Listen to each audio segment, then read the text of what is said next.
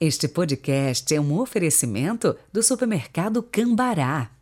43 3325 7755, Londrina, Paraná.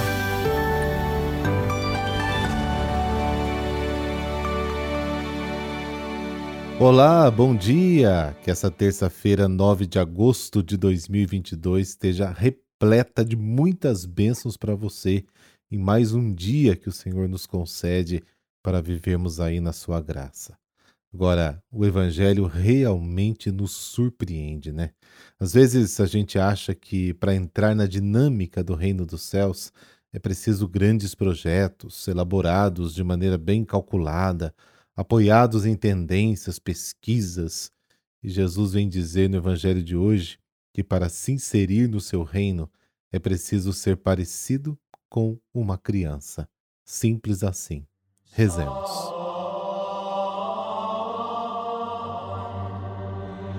Pelo sinal da Santa Cruz, livrai-nos Deus, nosso Senhor, dos nossos inimigos. Senhor Deus de nossos pais, fazei crescer em nós a sabedoria da cruz, com a qual admiravelmente enriqueceste Santa Teresa Benedita na hora do martírio. Concedei-nos por sua intercessão que constantemente vos procuremos, suma verdade e guardemos fielmente até a morte a eterna aliança de amor, selada no sangue do vosso Filho, para a salvação de todos. Amém. Mateus capítulo 18, versículos de 1 a 5, versículo 10 e versículos de 12 a 14. O Senhor esteja convosco, Ele está no meio de nós. Proclamação do Evangelho de Jesus Cristo segundo Mateus. Glória a vós, Senhor. Naquele tempo, os discípulos aproximaram-se de Jesus e perguntaram: Quem é o maior no reino dos céus? Jesus chamou uma criança, colocou-a no meio deles e disse: Em verdade vos digo, se não vos converterdes e não vos tornardes como crianças, não entrareis no reino dos céus. Quem se faz pequeno como esta criança, esse é o maior no reino dos céus. E quem recebe em meu nome uma criança como esta, é a mim que recebe. Não desprezeis nenhum desses pequeninos, pois eu vos digo que os seus anjos nos céus veem sem cessar a face do meu Pai que está nos céus. Que vos parece? Se um homem tem cem ovelhas e uma delas se perde, não deixa ele as noventa e nove nas montanhas para procurar aquela que se perdeu?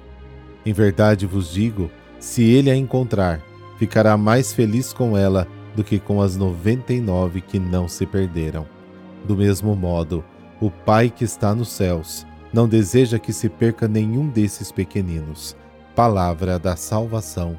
Glória a vós, Senhor.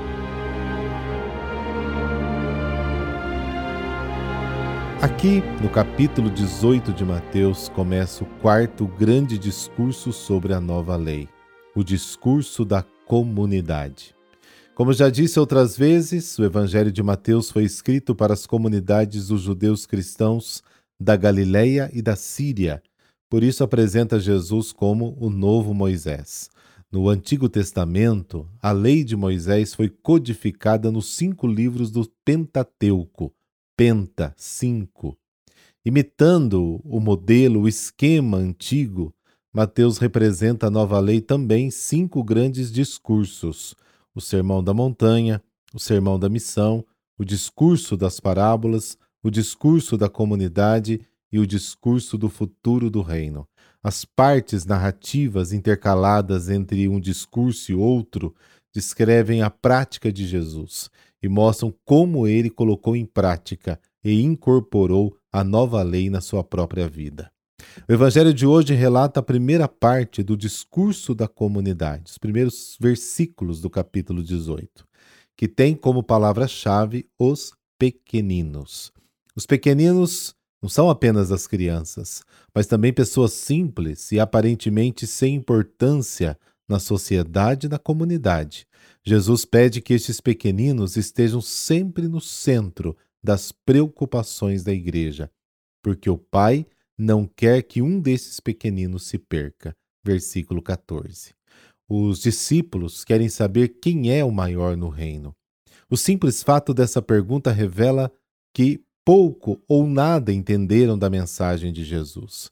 O sermão da comunidade, em sua totalidade, é para deixar claro que o espírito de serviço, de dom, deve prevalecer entre os seguidores de Jesus, do perdão, da reconciliação e do amor gratuito, sem buscar o próprio interesse e promoção.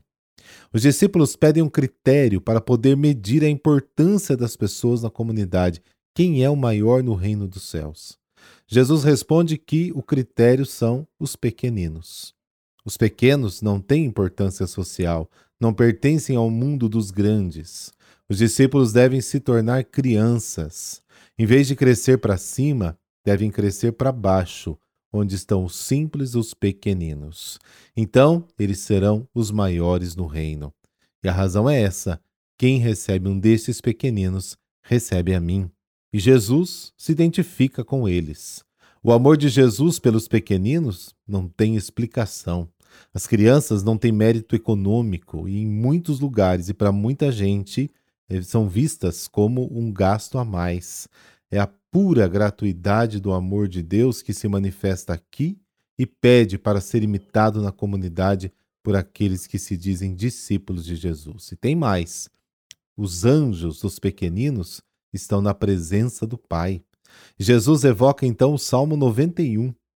Os pequeninos fazem de Yahvé seu refúgio e tomam o Altíssimo como seu defensor. Salmo 91, versículo 9.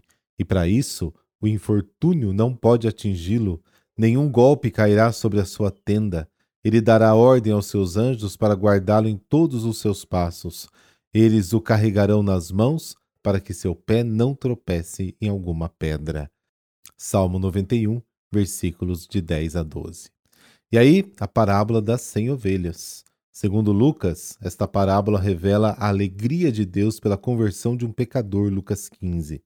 Segundo Mateus, ele revela que o Pai não quer que nenhum desses pequeninos se perca. Em outras palavras, os pequeninos devem ser a prioridade pastoral da comunidade da igreja.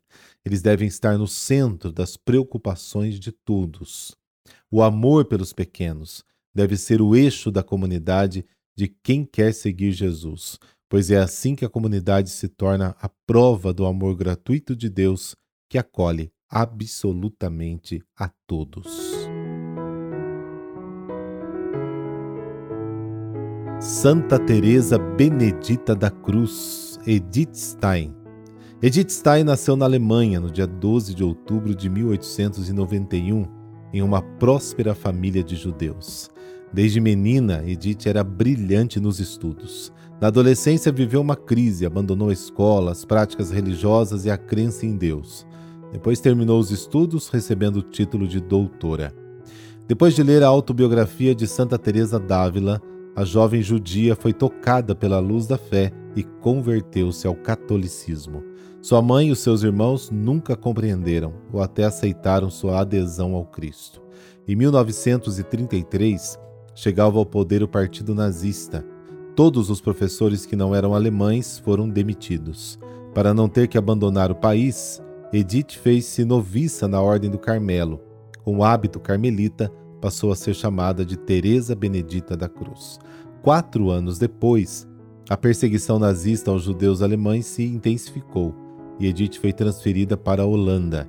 Em julho de 1942, publicamente, os bispos holandeses emitiram sua posição formal contra os nazistas em favor dos judeus.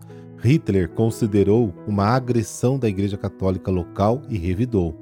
Em agosto, oficiais nazistas levaram Edith do Carmelo. Nesse dia, outros 242 judeus católicos foram deportados para os campos de concentração.